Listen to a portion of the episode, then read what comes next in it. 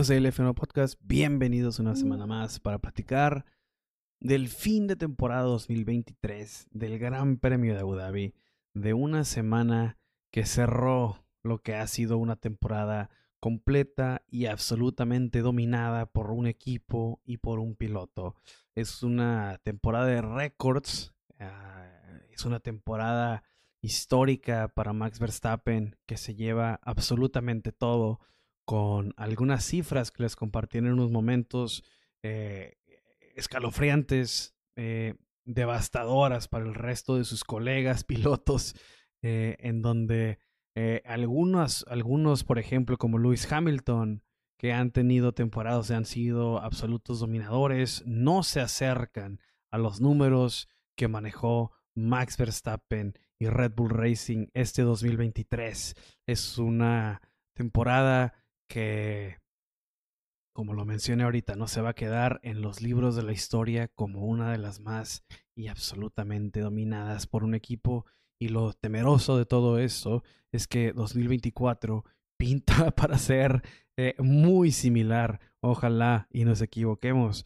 Pero eh, miraba el, el, el, Gran Premio de Abu Dhabi y me, me daba sensaciones, me daba por ahí ideas de que vas y cerró la temporada o fue como un resumen perfecto de la temporada para, para muchos y, y, y, muchas situaciones. Muchos, digo, pilotos, por ejemplo, creo que es un resumen perfecto para Sergio Pérez, ¿no? Lo que fue el Gran Premio de Abu Dhabi. Refleja mucho de lo que fue su temporada.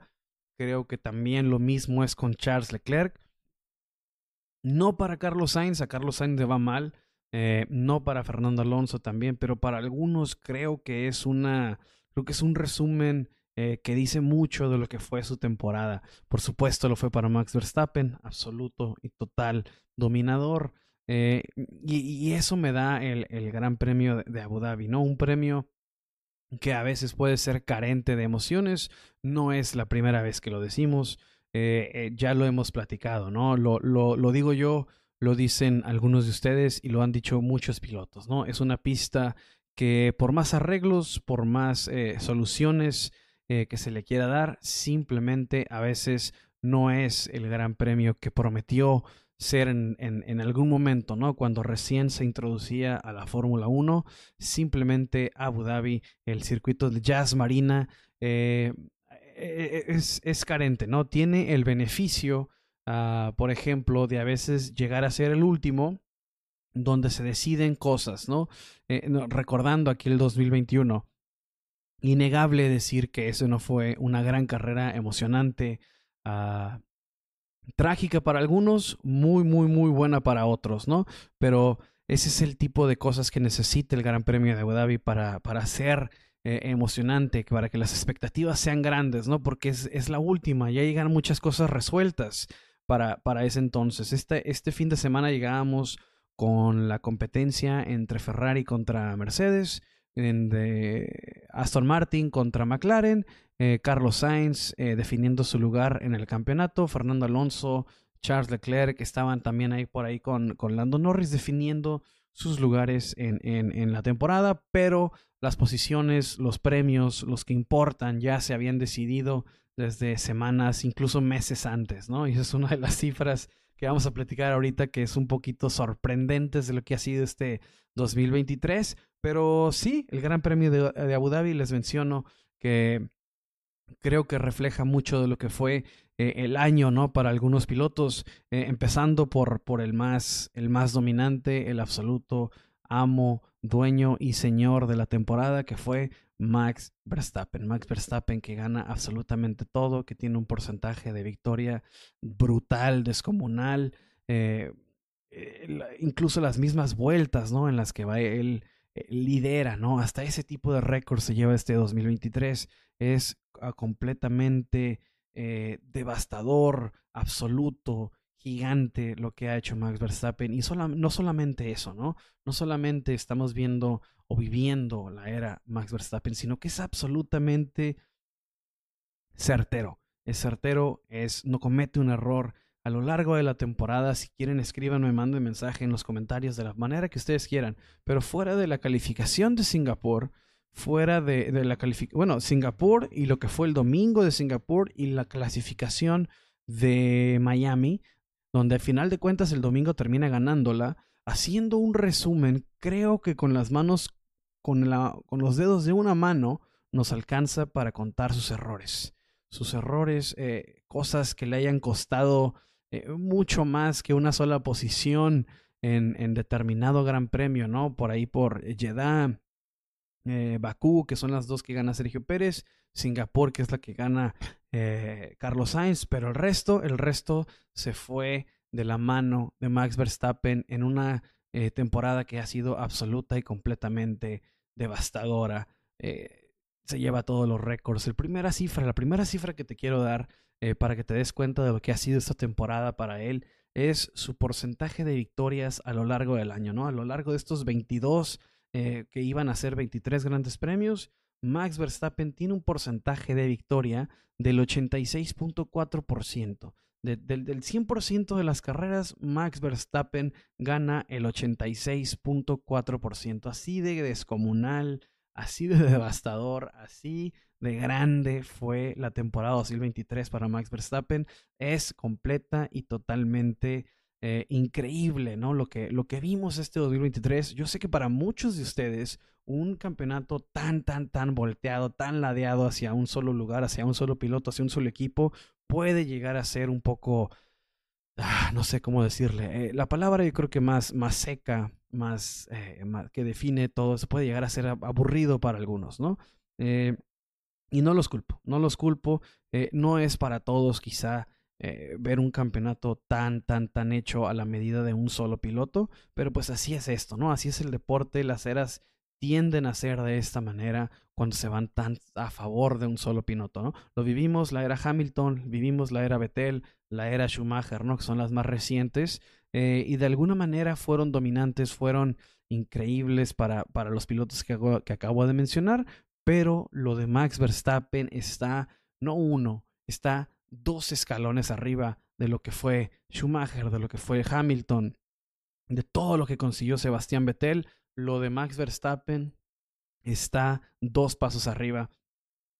Hay reglas y hay situaciones que creo que tienen influencia, ¿no? En la absoluta y completa eh, ventaja que tiene Red Bull para mí, y lo repito una vez más, el hecho de que los motores estén congelados le da una ventaja, eh, no quiero decir eh, como sobre los demás, una ventaja muy grande, porque al final de cuentas es la misma regla para todos, pero es algo que, que, de lo que se ha estado beneficiando Red Bull muchísimo, ¿no? Y, vaya que, que, se entiende, ¿no? Porque ellos fueron unos de los equipos que más empujó porque se, porque se firmara este acuerdo, ¿no? Para congelar el, desarrollo de motores, para dejar de, quebrarse la cabeza, ¿no? Con e, ese MGUH, que es a final de cuentas la parte del motor que se, terminará por deshacer eh, eh, eh, a principios de 2026.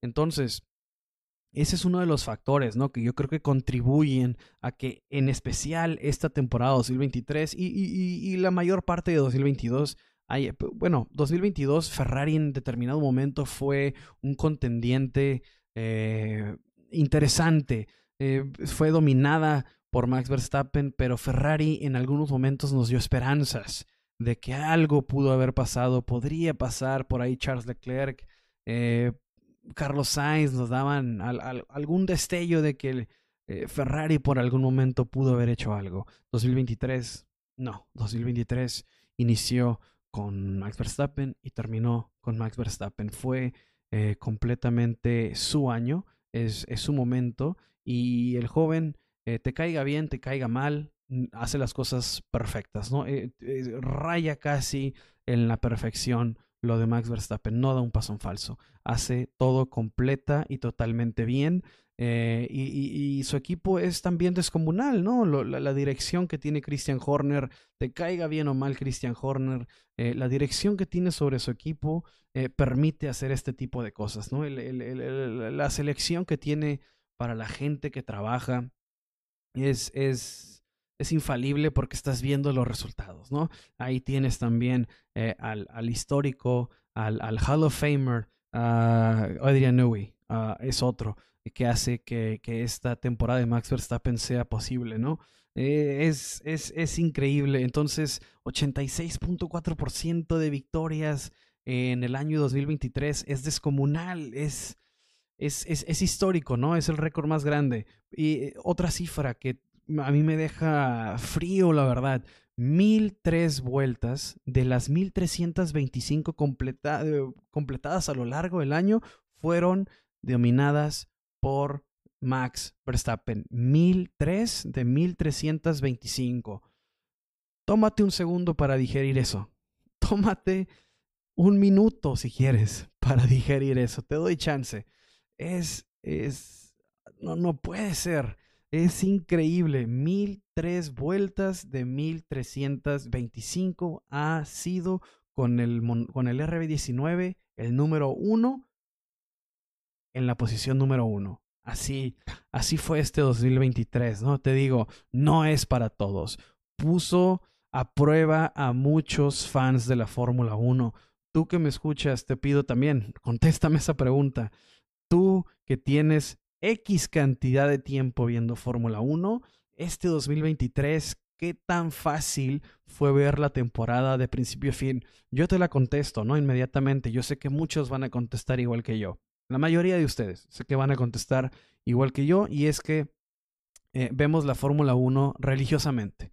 Religiosamente es algo que no nos perdemos, es algo que nos encanta, es algo que esperamos cada domingo, ¿no? Y eso eh, es algo que compartimos mucho en esta bonita comunidad que se ha formado a lo largo de los años. Pero yo sé que muchos y muchas de ustedes son, son nuevos en el, en el automovilismo, entonces... Eh, ¿Qué tan fácil o qué tan difícil pudo haber sido eh, seguir la temporada 2023 cuando es tan absolutamente dominada por un solo piloto?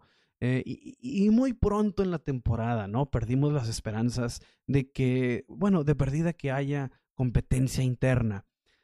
Ah, fue algo, fue un sueño que se nos acabó muy rápido.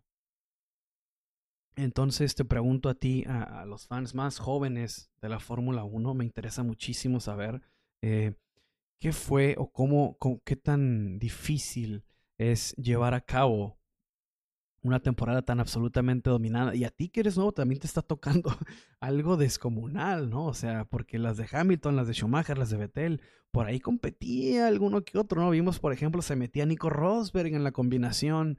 Eh, Alonso siempre estuvo acechando a, Sebastián Vettel, Mika Hakkinen por ahí ganó durante los, los, años de reinado de, de, Michael Schumacher, eh, pero esto de Red Bull, la verdad, se ve muy, muy difícil. Eh, repito, mil tres vueltas de mil trescientos veinticinco.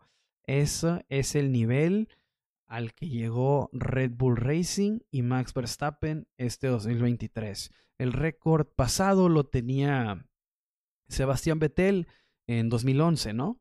Que lideró 739 vueltas. En 2011, Sebastián Vettel lidera 300, 739 vueltas y ese es el récord que hoy eh, destroza, destroza Max Verstappen con 1003 vueltas. Es, la verdad, es increíble. Ah, entonces, otro dato, 19 de 22. Lo más seguro es que ya lo sabías, pero te lo repito, 19 victorias de 22 grandes premios y no fueron 20 solamente porque no corrimos en Imola. Hay que ser honestos, no fueron 20 de 23 porque no corrimos en Imola.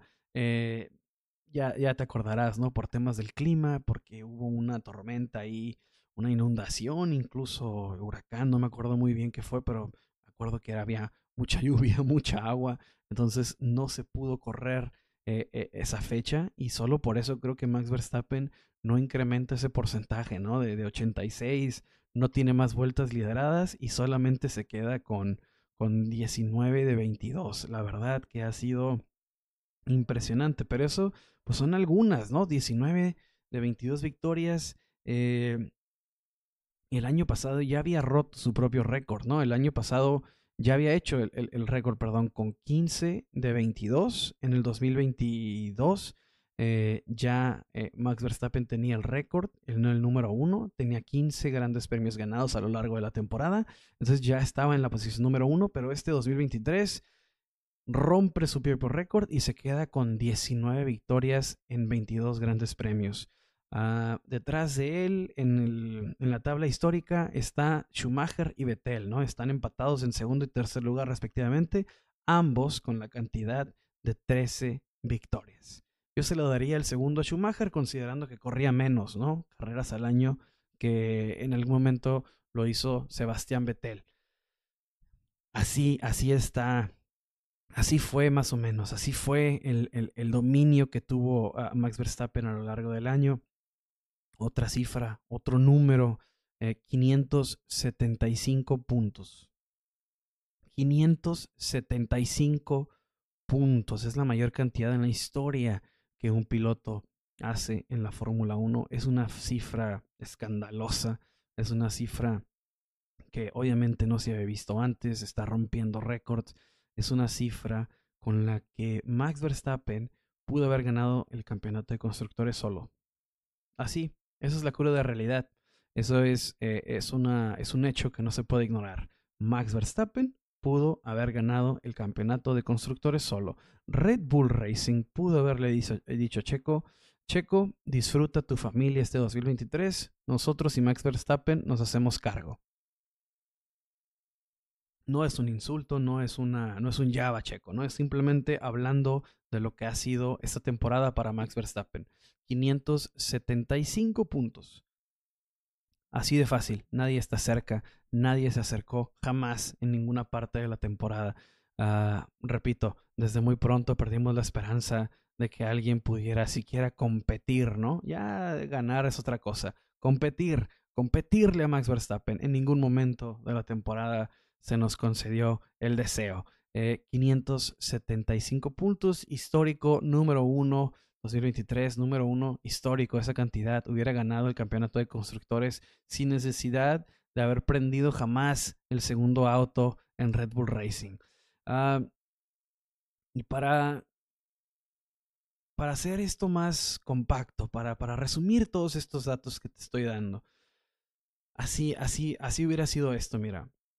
Si Max Verstappen no regresa del parón veraniego, si Max Verstappen no se presentaba al Gran Premio de Bélgica, si Max Verstappen simplemente corría las 12 primeras carreras de la temporada y dejaba las últimas 10 a la suerte del resto, eh, incluso así, incluso así, Max Verstappen hubiera ganado el campeonato. Max Verstappen pudo haberse pinteado las últimas 10 y ganaba el campeonato si repartimos los puntos, pudiéramos hacer el ejercicio, ¿no? De repartir los puntos, de, de, tomar los segundos lugares y, subirlos a primero, considerando que Max Verstappen ah, no corría, eh, subiendo, por ejemplo, a Checo Pérez, a, alguna que otra victoria por esos segundos lugares que consiguió. Eh, Lewis Hamilton también tuvo segundos lugares. Eh, Lando Norris tuvo segundos lugares. Entonces, si los hubiéramos subido a ellos en, en, en, les hubiéramos dado los puntos correspondientes, asimilando que hubieran ganado esa carrera en la que quedaron en segundo, incluso así Max Verstappen hubiera ganado el campeonato de pilotos. Incluso así, eh, así de contundente fue esta temporada 2023 para él, así de contundente fue para Red Bull. Red Bull que también es histórico, ¿no? No solamente eh, es histórico lo que está haciendo Max Verstappen, sino también el equipo se está llevando cifras que van a quedar marcadas en los libros por, por, mucho tiempo, ¿no? Yo creo que solamente ellos en esta era, en lo que le queda a esta era, eh, en esto de 2024 que sigue, en el 2025, yo creo que estos dos años, eh, solamente Red Bull podrá superarse a sí mismo. No veo, desgraciadamente, a Ferrari, no veo a Mercedes, creo que dan pasos para atrás. Eh, sí quedan en segundo o tercer lugar, pero incluso con menos puntos que en 2022, ¿no? Entonces es algo que voy a platicar ahorita, pero eh, es así, es así de tal, es, eh, a este grado es, es donde terminó 2023. Max pudo dejar de haber corrido después de las primeras 12, no regresar después del parón veraniego simplemente vacacionar el resto de la temporada y aún así hubiera ganado el campeonato de constructores. Es así, es, así, de, este tamaño es lo de Max Verstappen este año. Entonces, eh, yo la verdad ahí eh, no, hay, no hay más que hacer, ¿no? No hay más que hacer. Es así de contundente lo que ha sido este 2023. Y por ejemplo, ahora vamos a platicar, ya platicamos de, de Max Verstappen, de su récord, de lo descomunal.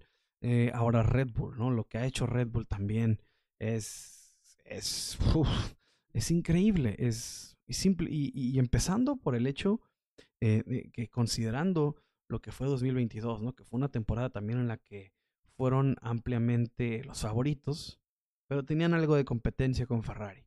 Eh, considerando eso, nunca habían ganado un 1-2, nunca habían tenido el campeón de pilotos y al subcampeón. Eh, incluso en las temporadas anteriores, del 2010 al 2013, que fue su, su, primer gran, gran año, ¿no? Su primer año en las grandes ligas. Cuando el Red Bull tiene mucho tiempo, pero su primer, sus años de consagración como uno de los mejores equipos de Fórmula 1 fue precisamente en esos años, ¿no? Con, el buen Sebastián Vettel, con el gran eh, Mark Webber. Incluso en esos, en esos años, les decía, era un Fernando Alonso que acechaba hasta la última carrera, ¿no? En aquel eh, Gran Premio de Abu Dhabi, ¿no? Que no se pudo quitar nunca el Renault de Petrov.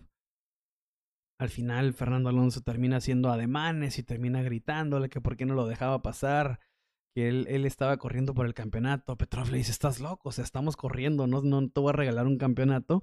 Creo que Petrov tiene la razón. Eh, Fernando Alonso simple, simplemente estaba molesto y, y reclama porque tenía que reclamar. Pero esa era la competencia de, de, Betel contra Alonso, ¿no? Siempre eh, un, Alonso acechante, un Alonso que estaba cerca. En lo de Hamilton eh, estaba Nico Rosberg, que era entretenido, eran, era un piloto que en determinados puntos de, de su corta competencia estuvo siempre acechante de, Lewis Hamilton, no fue tan descomunal. Ah, pero Red Bull Racing, inclusive así, no había podido conseguir el 1-2 hasta este 2023. Este 2023 no había como no ganara eh, Red Bull Racing el, el 1-2. Sergio Pérez hace el trabajo necesario para llevarse este premio. Creo que inicia la temporada bien, Sergio. Y la cierra de manera integral, de manera en la que sabemos que puede competir. Y eso le da a Red Bull Racing el primer 1-2 en su historia. Otro, 860 puntos de Red Bull. No, o ¿de qué me estás hablando? 860 puntos de Red Bull para ganar el campeonato de constructores es ridículo. Eh, los equipos que estaban detrás de ellos, la verdad, creo que dieron uno o dos pasos para atrás.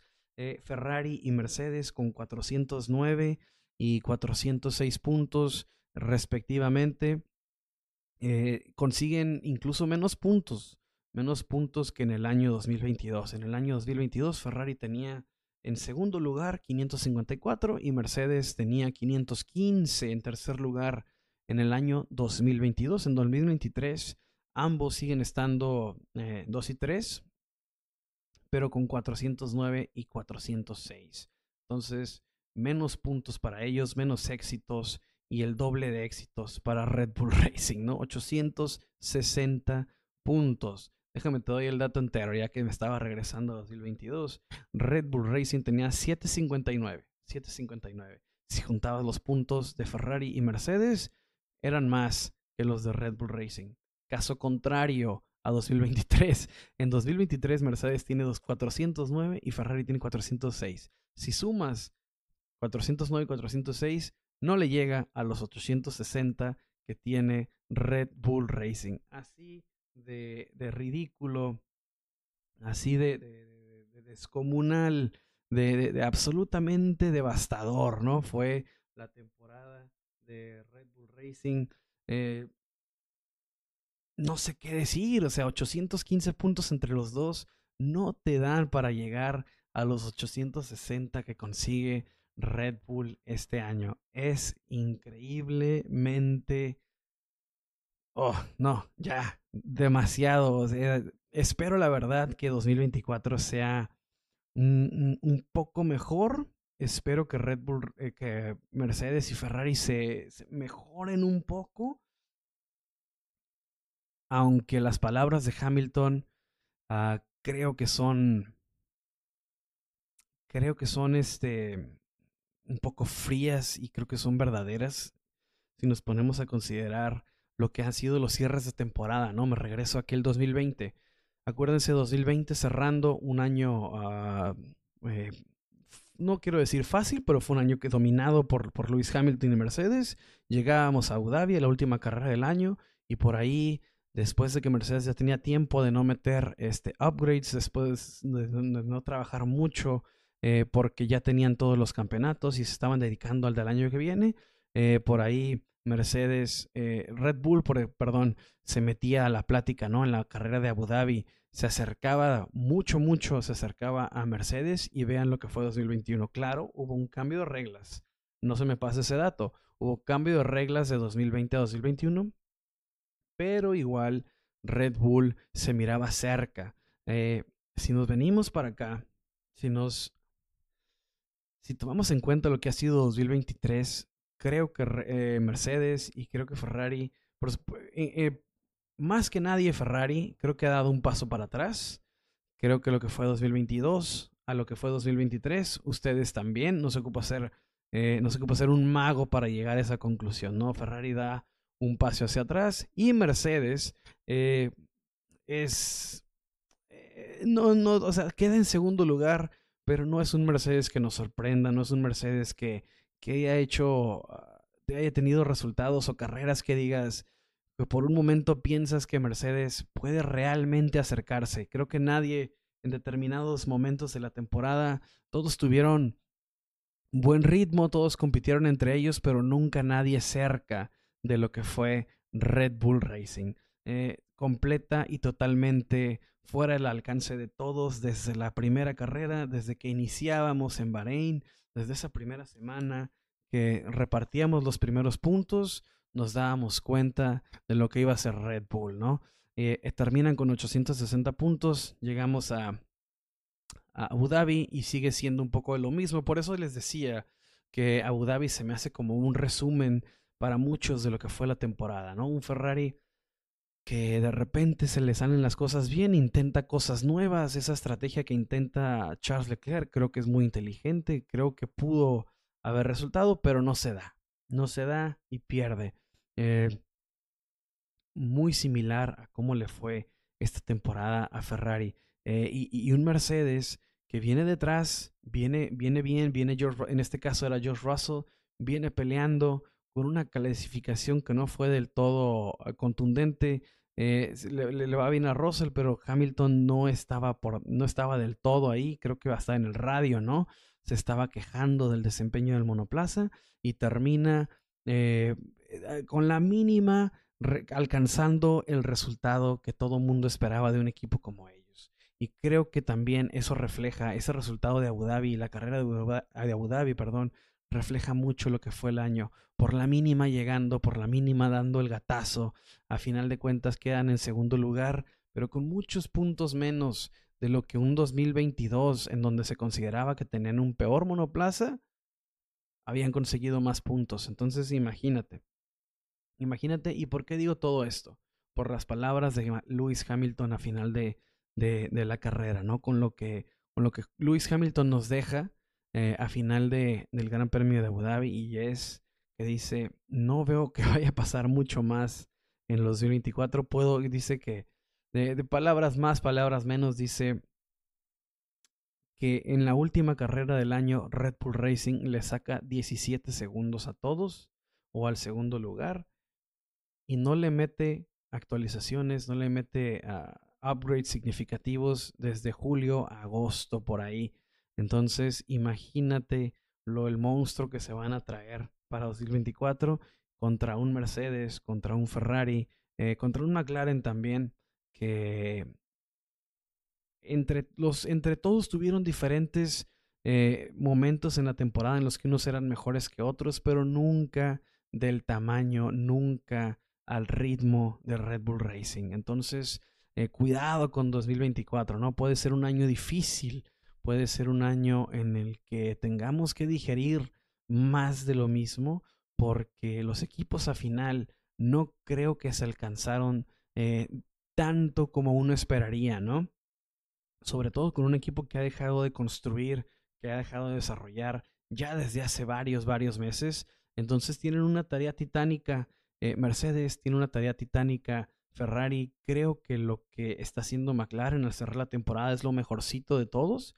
Creo que si podríamos empezar a hacer predicciones, creo yo que McLaren va a ser el, el número 2 en el 2024. Lo, lo, cerraron de manera maravillosa. Y considerando también eh, los temas esos del, del, túnel de viento, ¿no? Que tienen acceso ya a un túnel de viento personal, un túnel de viento en donde no tienen que rentarlo de alguna otra empresa. Eh, imagínate, un equipo como McLaren no lo tenía, entonces ya lo tiene, van a, van a sacar deducciones mucho, mucho más certeras en casa, sin tantos, eh, sin tantas pausas, ¿no? Porque es difícil a veces estar coordinando calendarios con el túnel de viento de otra empresa. Entonces, eso ha sido, ¿no? Eso fue Red Bull en 2023, completamente 10, eh, 10, un piso arriba de los demás, 860 puntos contra 409 del segundo lugar. Eso es todo lo que ocupa saber de lo que fue la temporada 2000 para Red Bull. Sergio Pérez en Abu Dhabi, repito, eh, creo que Abu Dhabi fue una buena, un buen resumen, una buena analogía para lo que ha sido el 2023 para Checo Pérez, ¿no? Creo que hay que ser crudos, creo que hay que ser sinceros con lo que es Sergio Pérez y con sus palabras también a final de, del Gran Premio, ¿no? Y sus aspiraciones para 2024. Sergio Pérez menciona que apunta una vez más a 2024 a ser campeón. Creo que es válido, creo que así debe ser. Creo que es la mentalidad que todos esperamos de un de un piloto como Sergio Pérez, pero hay una realidad de la que nadie acá le permito ignorar y es que Sergio Pérez no es un buen calificador. Sergio Pérez eh, sufre los sábados, así como sufrió en Abu Dhabi, así como sufrió durante todo el 2023, incluso en los mejores momentos de su, de su carrera, ¿no? En, los mejores momentos de su temporada, eh, donde conseguía esa pole en Miami, en Jeddah, eh, no en todas tenía grandes clasificaciones. Por ahí arrancaba del, del tercero o cuarto lugar. Y después viene este limbo eh, de la temporada, ¿no? Donde pierde, donde pierde la puesta a punto, donde se le escapa el desarrollo y cierra la temporada ya un poco más integral, un poco más eh, seguro de sí mismo, un poco más dominante de la RB19, pero a final de cuentas es una temporada de muchos altibajos es una temporada donde Sergio Pérez simplemente no clasifica bien. Y, ya es un piloto, ya es un piloto veterano, es un piloto que debuta en 2011 y eso desgraciadamente es una característica de él. Es una característica del piloto eh, no ser su fuerte los sábados, ¿no? Entonces es difícil, se vale, se vale que Sergio Pérez diga que quiere ser campeón 2024. Los domingos, eh, por supuesto que lo avalan, ¿no? Los domingos de Sergio Pérez son muy fuertes pero es muy difícil ganarle a un piloto como Max Verstappen cuando vienes de atrás. Es muy difícil aspirar a ser campeón del mundo cuando todas las carreras vas a venir eh, dos, tres, cuatro, cinco, hasta seis posiciones detrás de Max Verstappen. La remada hacia arriba es, es titánica, es, es, es, es maratónica. La, la, remada que te tienes que aventar para alcanzar un Max Verstappen que ya estará eh, para cuando Sergio Pérez esté en el top 3, Max Verstappen ya está, y lo hemos visto a lo largo de la temporada, está 15, 16, hasta 20 segundos en algunas, en algunas carreras llegó a estar Max Verstappen, ¿no?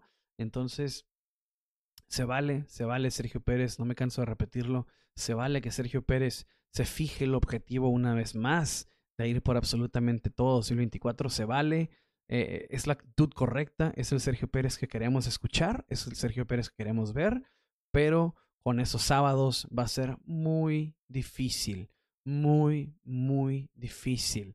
Y no es algo de Red Bull, porque yo sé que hay sábados donde la estrategia tampoco ayuda. Y lo, lo, digo explícitamente en, en Twitter, ¿no? Ahora ex. Y me quejo explícitamente a veces de los ingenieros que están a cargo de Sergio Pérez eh, pajarote, creo que es una desgracia en la mayoría de los grandes premios, ¿no? Pero incluso así, esto de los sábados no es reciente. No es reciente, no es algo que simplemente se... se obviamente se va, va, va a estar bajo una lupa mucho más grande, ¿no? Porque es el equipo, es el primer equipo, es el equipo que es el equipo ganador, entonces eh, eh, los errores se van a magnificar cuando estás en un equipo como Red Bull. Pero si nos vamos años atrás, si nos vamos a los años de Force India, por ejemplo, el, el, ingeniero jefe, el, el, desarrollador, en algún momento le platicaba en, este podcast de Fórmula 1, que ah, se me va el nombre, pero es el, podcast oficial de la Fórmula 1. Eh, y platicaba precisamente de sus años en Force India y de cómo, cómo él decía, Sergio Pérez, Nico Hulkenberg, perdón, siempre va a calificar mejor los sábados. Los sábados en Force India son de Nico Hulkenberg, pero los domingos son de Sergio Pérez. De las 20 fechas, 20, 21 fechas que se manejaban, hasta 19 en, esos años, eh, Nico Hulkenberg lo más seguro es que va a clasificar mejor que Sergio Pérez en el 60-70% de todos los grandes premios. Pero llegando el domingo, Sergio Pérez va a ser mejor casi el 100% de los domingos. Y esa es una realidad que tiene Sergio Pérez. Eso es una de las debilidades que siempre va a tener Sergio Pérez. Y no se magnificaba tanto en los años de Force India porque un podio, por ejemplo, el de Sochi, el de Mónaco, Ah, los podios que tenían Sauber, ¿no? Eh, apacan completamente el tema del sábado. Sale desde atrás Sergio Pérez y consigue el podio. Gran, gran, gran fin de semana. Increíble fin de semana de Sergio Pérez. Pero ahora estás en Red Bull. Ahora las exigencias son diferentes. Ahora lo que necesitas para ganarle a Max Verstappen es mucho más que un gran domingo. Necesitas cementarlo, necesitas ponerle esas, esas fundaciones, esas bases desde el sábado, porque puedes tener un domingo increíble de grandes remontadas, de subir del 12 a la segunda, pero el que va a estar en primero es Max Verstappen. Y si no estás en primera línea el domingo para competirle desde que se apagan las cinco luces, va a ser muy difícil para Sergio Pérez, por más que se mentalice a 2024, por más que quiera ser campeón, va a ser muy difícil para Sergio Pérez tener una verdadera oportunidad de competir por el campeonato si los sábados siguen igual. Los sábados tienen que mejorar y hasta el día de hoy, como lo ha sido durante toda su carrera, Sergio Pérez no es un buen clasificador. No creo estar siendo rigorista, no creo estar siendo mala onda al decirlo, creo que es un hecho y creo que para, para seguir en la checoneta, para seguir en el, en el tren del viejo sabroso, eh, creo que es necesario poner todas las cartas en la mesa, ¿no? Eh, y es un piloto que tiene unos domingos increíbles, es, unos, es un piloto que creo que su mejor momento es cuando viene de atrás, acordémonos de aquel Sakir, ¿no? Aquel Sakir descomunal, aquel Sakir de su primera victoria, venía desde mero atrás y es donde yo creo que sale lo mejor de Sergio Pérez. Eh, pero para ser campeón se necesita otra cosa. Para ser campeón, Sergio Pérez tiene que estar en primera línea eh, en pole o en segundo lugar, en, mínimo tercer lugar, aunque no es óptimo. Y es que Max Verstappen no te permite darte lujo del tercer cuarto lugar. Y ya e, es, es, evidente. Por más remontadas que tenga Sergio Pérez, Max Verstappen está en la misma, en el mismo auto y más rápido. Y sabemos que es más rápido. Sabemos que la puesta a punto le beneficia mucho más al estilo de Max Verstappen. Es un RB19 que eh, Alex Albo nos platicaba en un video reciente, ¿no? Es un RB19 que está diseñado para un estilo. Y no es necesariamente que lo hayan hecho al estilo, es el estilo de Adrian Newey. Y es el estilo de Adrian Newey el que mejor se adapta a Max Verstappen. Sergio Pérez batalla un poco más, Sergio Pérez tiene que trabajarle un poco más y por supuesto que más en a una sola vuelta porque es, es la gran debilidad y lo hemos visto 2021, 2022, ahora 2023. Los sábados le cuesta a una vuelta Sergio Pérez. Los domingos está eh, una, dos o tres milésimas por debajo del ritmo de Max Verstappen. Pero ahí está, está cerca. No es tanto, pero mientras los sábados sigan habiendo diferencias de dos a hasta diez posiciones entre ellos dos, el tema de campeón del mundo simplemente va a quedar en deseo. Y ojalá me equivoque, pero mientras los sábados no mejoren, las oportunidades de que Sergio Pérez levante eh, el, trofeo a final del año son muy, muy difíciles y, y, esa es la realidad, porque está compitiendo contra el piloto de los récords, está compitiendo contra el piloto que ha dominado por más tiempo una temporada. Es un piloto que, repito, 1003 de 1325 vueltas han sido dominadas por Max Verstappen y contra ese va Sergio Pérez. Quizá contra otro hubiera sido un poquito más fácil. No lo sé, pero lo de Max Verstappen es muy difícil y si tienes una debilidad tan marcada como la de Sergio Pérez los sábados, se vuelve aún más, aún más difícil. Entonces, Sergio Pérez, muchas cosas que analizar, muchas cosas que mejorar. Sabemos, regreso, los domingos grandes de, primer nivel, pero para ser campeón se ocupan los dos días, incluso los tres. Entonces, Sergio Pérez, muchas cosas que mejorar, eh, una buena carrera en Abu Dhabi, eh, una buena remontada, repito, por eso, por eso me, me, se me hizo como Abu Dhabi se me hizo un buen resumen. Eh, sale 9, termina 4. Bueno, termina 2, pero por la penalización, una penalización rigorista, muy, muy rigorista contra Nando Norris. Creo yo que fue un incidente de carrera, pero el piloto británico, ya sabemos cómo se maneja ahí el, el tema, está por demás. Al final también terminan por, por darle una advertencia, ¿no? Por decir que los, que los stewards están locos, eh, son una broma, creo que lo dijo. Eh, yo he escuchado pilotos decir peor y no les dicen nada.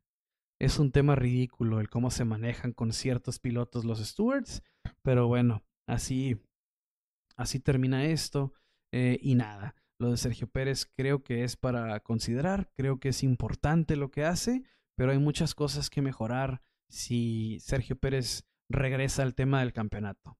¿Se vale? Lo admiro, lo quisiera, pero hay muchas cosas que mejorar para Checo Pérez.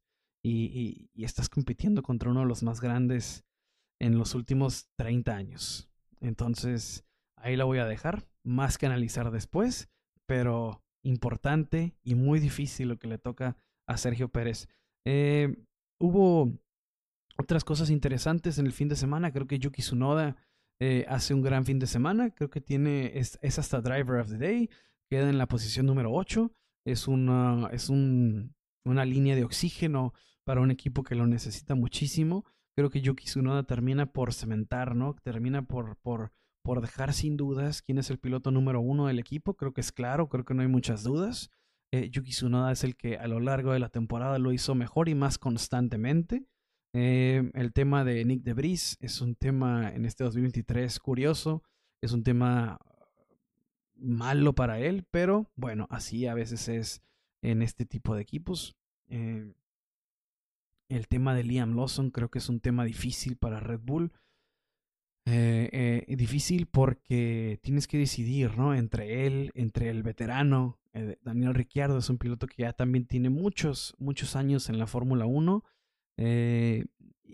y un equipo que necesita constancia, que necesita puntos de manera urgente, pues no, a veces, si Yuki Tsunoda fuera más constante, si fuera un Yuki Tsunoda que no fuera tan temperamental, yo creo que eso le ayudaría al caso Liam Lawson. Pero como tienes un Yuki Tsunoda que no sabes cómo va a salir, necesitas un Daniel Ricciardo por si algo pasa. Eh, Daniel Ricciardo, el único gran premio el que le fue bien fue en México, pero es algo similar a lo que pasó con, con McLaren, ¿no? En aquel Monza. Eh, es un Ricciardo desgastado, es un Ricciardo que perdió algo que no ha recuperado. Es un Ricciardo que no sé si va a recuperar ese algo que perdió. Eh, ya son varias temporadas en donde simplemente no va para arriba. Entonces ese tema también creo que eh, me hace despreocuparme, ¿no? Con todo el tema de, del reemplazo de Checo, de que si si no le va bien, ahí está Ricciardo. A ver, señores, eh, no es el Ricciardo de hace cinco años, ¿no? Estamos hablando del Ricciardo que no pudo contra Yuki Sonoda. Ahí lo voy a dejar. Pero Yuki, eh, la verdad, Driver of the Day cierra la temporada de buena manera y le da puntos importantísimos, significan millones para eh, Tauri, que también eso es otro tema. Alfa Tauri, esta fue la última carrera que se conocerá como Alfa Tauri. No va más el nombre Alfa Tauri, no va más un histórico como Franz Doss también. Es uno de los, es uno de los jefes de equipo más longevos en la historia de la Fórmula 1. Tiene cualquier cantidad de años. Estuvo incluso en el debut de Sebastián Vettel, ya estaba él ahí. Entonces, eh, Fran Tost es uno de los pilotos, el piloto, es uno de los jefes de equipo más longevos, con más historia. Eh, grandes pilotos han pasado bajo su tutela, entonces importante lo que hace Franz. Y esta fue su última carrera, pero como lo digo, Alfa Tauri también deja de existir, eh, pasará a tener otro nombre. Se habla de que Red Bull ya ha registrado en la Unión Europea el nombre Racing Bulls. Ese podría ser el nuevo nombre para lo que hoy dejamos de conocer como Alpha Tauri, posiblemente eh, en, un mes o dos empecemos a ver cómo empieza el marketing para el nuevo equipo que se llamará eh, Red, eh, Racing Bulls de la mano de Laurent, no me acuerdo el, francés delgadito este de lentes que estaba en la caja con Ferrari, ahora él pasará a ser el jefe de equipo de al como se vaya a llamar, por ahora, eh, como lo conocemos, es Alfa Tauri o Toro Rosso, y él ya había estado en ese equipo. Entonces, eh, ahí, ahí ese, es el, ese es el tema con, con uno de los equipos que eh, de repente dio un repunte al final, creo que interesante, creo que necesario. Entonces, pues ese es el tema. Aston Martin es otro de los equipos que no le alcanzó el Gran Premio de Abu Dhabi. por ahí el cierre de Lance Stroll tuvo un quinto, un sexto le ayudaba al equipo a, conseguir lo que durante mucha parte, durante el 90% de la temporada, el Stroll desaparecía. A final eh, ayuda, empuja y se queda incluso, se cuela en el top 10 de los pilotos. Se, se cuela en la posición número 10 Lance Stroll, pero no le alcanza Aston Martin. Eh, Fernando Alonso hace un mucho mejor trabajo, ya lo habíamos platicado, es algo obvio, pero pues ahorita que estamos platicando de lo que fue Abu Dhabi y de cómo terminaron las cosas, no le alcanza a Aston Martin. Se queda con 280 puntos ante los 302 de, de McLaren. Fernando Alonso finaliza con 206 puntos y les digo, Lance Stroll se cuela al top 10 con 74, unos 74 eh, que al final muchos de esos 74 puntos los consigue, pero no fue lo suficiente. Es un despertar tardío para Lance Stroll. Entonces Aston Martin pierde mucho dinero ahí. Eh, y un Aston Martin que había sido tan, tan dominante, o no, tan sorpresivo, ¿no? Dominante no es la palabra. Tan sorpresivo al inicio de la temporada. Entonces, Aston Martin, quinto lugar, millones por ahí que se le escapan de la bolsa. Y un Aston Martin que sufrió, creo que de lo mismo. Si, si se fijan, tuvo una temporada más o menos como la de Checo inician increíble, tienen un, un inicio que nadie les cree, dos, dos bueno, en el caso de Checo fue dos victorias, dos pole positions, en el caso de Aston Martin fueron algunos segundos lugares, terceros lugares con, con, con Fernando Alonso, en la euforia de la 33, eh, ya no, no, no, alguna, cierta parte de, de la afición no lo calmabas con ese tema y por ahí a mitad de temporada llega un limbo, ¿no?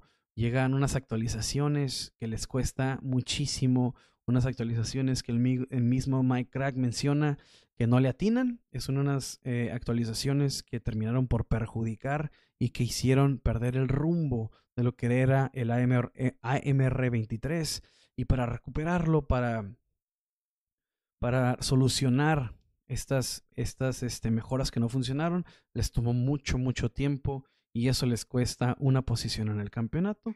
Entonces Aston Martin eh, termina eh, eh, el año con no los puntos necesarios para ganar esa cuarta posición que tanta falta le hacía.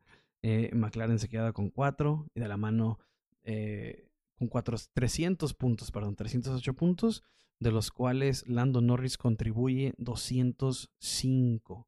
205 importantísimos y Oscar Piastri tiene 97 para ser rookie. Importantísimo lo de Oscar Piastri. 97 puntos que creo que en 2024 McLaren va a ser uno de los equipos que va a tener uno de los mejores problemas que puede tener un equipo de Fórmula 1, que es no saber con quién decidirte, ¿no? Tan cerrado está, tan, tan, tan complicada es la cosa con tus dos pilotos, tan eficientes son, tan buenos son, que tienes uno de los mejores problemas, que es decidir entre uno de los dos. Cierran de maravilla el 2024, lo hacen perfecto, entonces bueno, considerando cómo empezaba, ¿no? Estamos hablando de que al inicio de la temporada McLaren se quedaba fuera en Q1 y andaban pronosticando pole positions al final de la temporada. Pronosticando, no las consiguieron, pero se pronosticaban alguna que otra vez pole position para Lando, pole position para Oscar. Oscar terminó hasta ganando una, una sprint race, entonces de esa manera cierra, cierra la temporada McLaren, importante, bueno, y creo que el 24 va a ser mejor. Eh, digo, si vamos a lo de las predicciones, creo que McLaren terminará siendo el segundo lugar en el 24. Ojalá. Tiene dos pilotos muy, muy interesantes para hacerlo. Entonces, por ahí va. Y nada, eh, Abu Dhabi se acaba la temporada 2023. Eh, ahí les va el orden, ¿no? Ahí les va. Eh, ya se lo saben. Red Bull Racing, 860 puntos, descomunal, ridículo, eh, vergonzoso para el resto. Mercedes, 409, Ferrari, tercer lugar, 406, McLaren, cuarto lugar, 302, Aston Martin, quinto lugar, 280, eh, Alpine, Alpine, 120 puntos, sexto lugar, se quedó eh, no con los suficientes puntos para llegar a competir jamás con el top, pero con los suficientes puntos para decir que nunca fue de los más malos, nunca fue sotanero, estuvo en ese limbo, ¿no? En ese sexto lugar. Eh, Williams, que a comparación de otros años, este ha sido muy bueno, 28 puntos, la graduación, yo creo, de Alexander Albon como piloto de Fórmula 1, Alfa Tauri, lo que venimos platicando, bien de Yuki Tsunoda, 25, Alfa Romeo, inexistente, vacío, eh, consiguió puntos porque otros no finalizaron y se queda con 16. Para mí, muy pobre lo de Alfa Romeo. Eh, y Haas. Haas, que es todo un tema, ¿no? Yo creo que Haas, mm, Gene Haas, debe tomar decisiones drásticas. Yo creo que van muchos años de lo mismo. Yo creo que van dos, tres pilotos, cuatro pilotos que no dan resultados. Eh, y yo creo que el que Gene Haas debe tomar, no, no, no seguir, es como, como cuando un equipo no funciona y tienes al, al, al, mismo cochinero en la cancha, pero crees que el, el, el, técnico es el problema. O no sé, si lo, no sé si lo dije bien. Pero esos equipos que siguen cambiando el técnico, pero tienen, el equipo sigue sin funcionar eh, y, sabes que el problema está arriba. Y creo que ese es el problema de Haas. Creo que sí, Gunther Steiner es un personaje chistoso. Creo que Gunther Steiner es este es un, lo que te hace más digerible Drive to Survive. Creo que en, en algunos momentos salvó a, a, Haas, eh, salvó económicamente, no, no, no, en puntos nunca ha hecho nada importante, pero creo que es hora de hacer algo diferente para Jim Haas. Creo que Jim Haas tiene que tomar el teléfono y tomar decisiones drásticas porque eh, fíjate la oportunidad que se les que está dejando ir, la oportunidad que perdió. Yo creo que ya perdió a menos de que pase algo increíble con el equipo de Haas. Pero el mercado estadounidense, ya tenemos tres, todo lo que está pasando, ¿no? Lo venimos hablando durante todo este 2023. La americanización de la Fórmula 1 eh, eh, es algo que, que, nunca, nunca ni siquiera se acercó a capitalizar eh, Haas, ¿no? Como siendo el, el equipo estadounidense. el aficionado estadounidense nunca se identificó. Si tuvo, y y esto es, pensamiento mío, ¿no? Quizá estoy equivocado, pero si la Fórmula 1 en Estados Unidos tuvo el éxito que tuvo, mucho, mucho tuvo que ver la afición latina. Tú y yo que estamos cerca por acá, eh, tú que me escuchas que estás en alguna parte de Estados Unidos, mucho tuvo que ver que nosotros nos interesemos en Checo, que nos interesemos en, en la Fórmula 1, en Fernando Alonso, en Carlos Sainz, en los latinos, ¿no? Que, nos, que, queramos ir a, ver a, los pilotos con los que, eh, que, les entendemos, ¿no? Cuando hablan en su idioma nativo. Eh, Miami ni se diga, la mayoría habla español.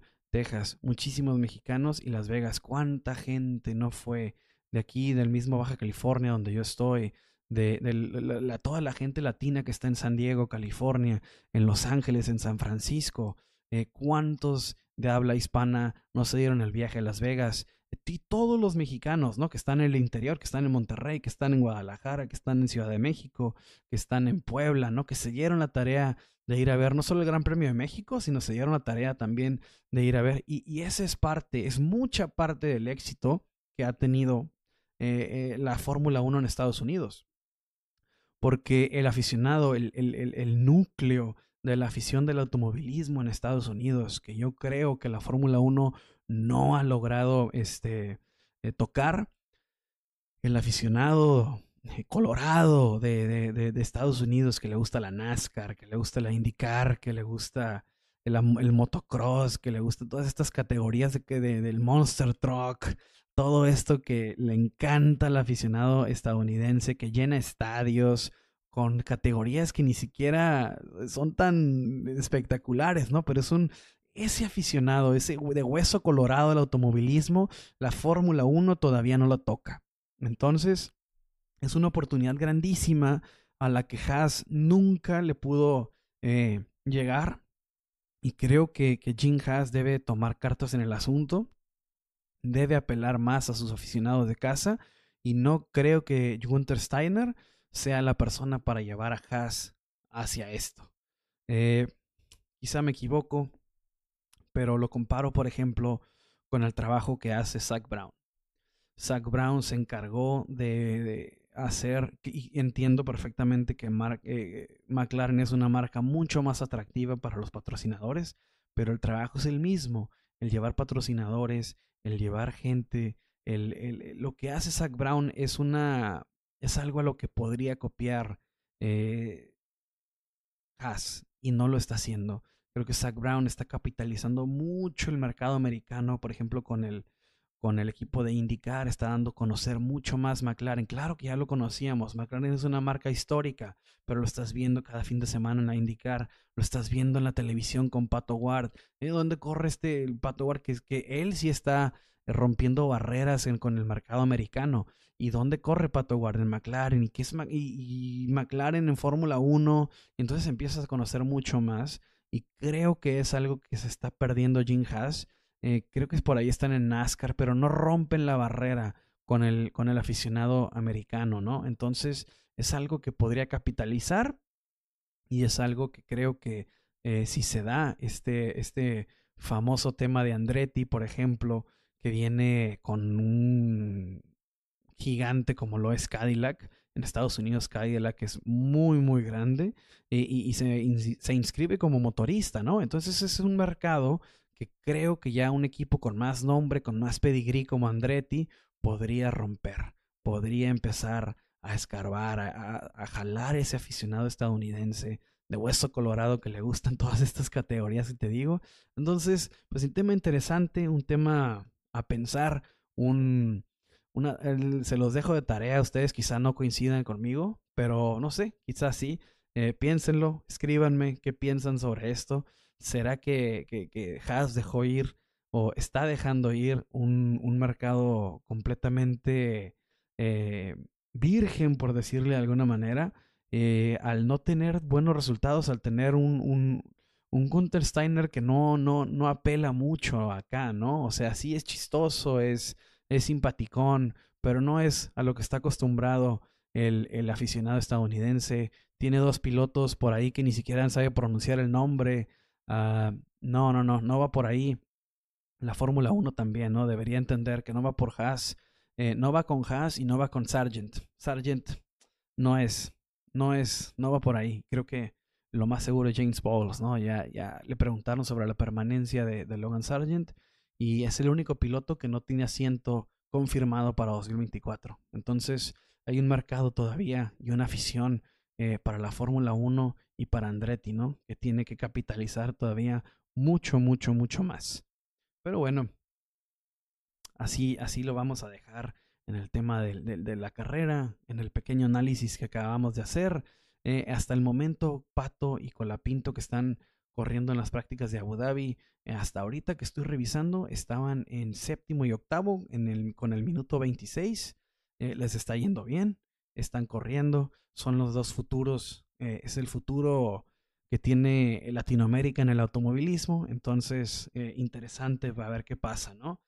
hay noticias también de la WEC, eso lo estaremos platicando en, otros episodios, son 19 ya los carros que van a estar eh, participando en el World Endurance Championship en las 24 horas de Le Mans, que la verdad, si el 2023 fue buenísimo, con tan solo la inclusión de Ferrari y, uno, y, un par más, ahora va a estar Alpine, va ah, no, Alpine ya estaba, eh, va a estar este, Peugeot, va a estar Porsche, va a estar Ferrari, va a estar Lamborghini, va a estar BMW, va a estar Ferrari eh, y, y, muchos más, ¿no? Algunos, algunos, este, chasis que van a utilizar otros motores, eh, motores de Ferrari, pero van a utilizar este, también otros, otros, eh, Porsche va a estar con Proton, entonces va a estar muy, muy, muy interesante lo que se viene en el World Endurance Championship, van a ser 19, eh, se vienen incluso después más, ¿no? Pero lo interesante va a ser la, el debut de, de Lamborghini, el debut de BMW y por supuesto competir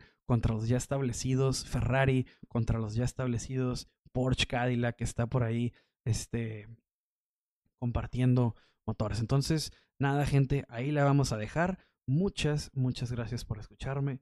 Eh, y se acaba la temporada, ¿no? Se acaba el 2023, un año que creo que fue eh, en este podcast, ya no estoy hablando de, la temporada de Fórmula 1, ustedes lo notaron, fue un año de difícil, fue un año donde ya no estuvo Kike, donde Hanna nos acompañó un ratillo, eh, y hubo una comunidad que no se fue, hubo gente que, que estuvo eh, contra, contra lo que sea, ¿no? Y quiero agradecerles a todos ustedes que nos mantuvieron este podcast vivo.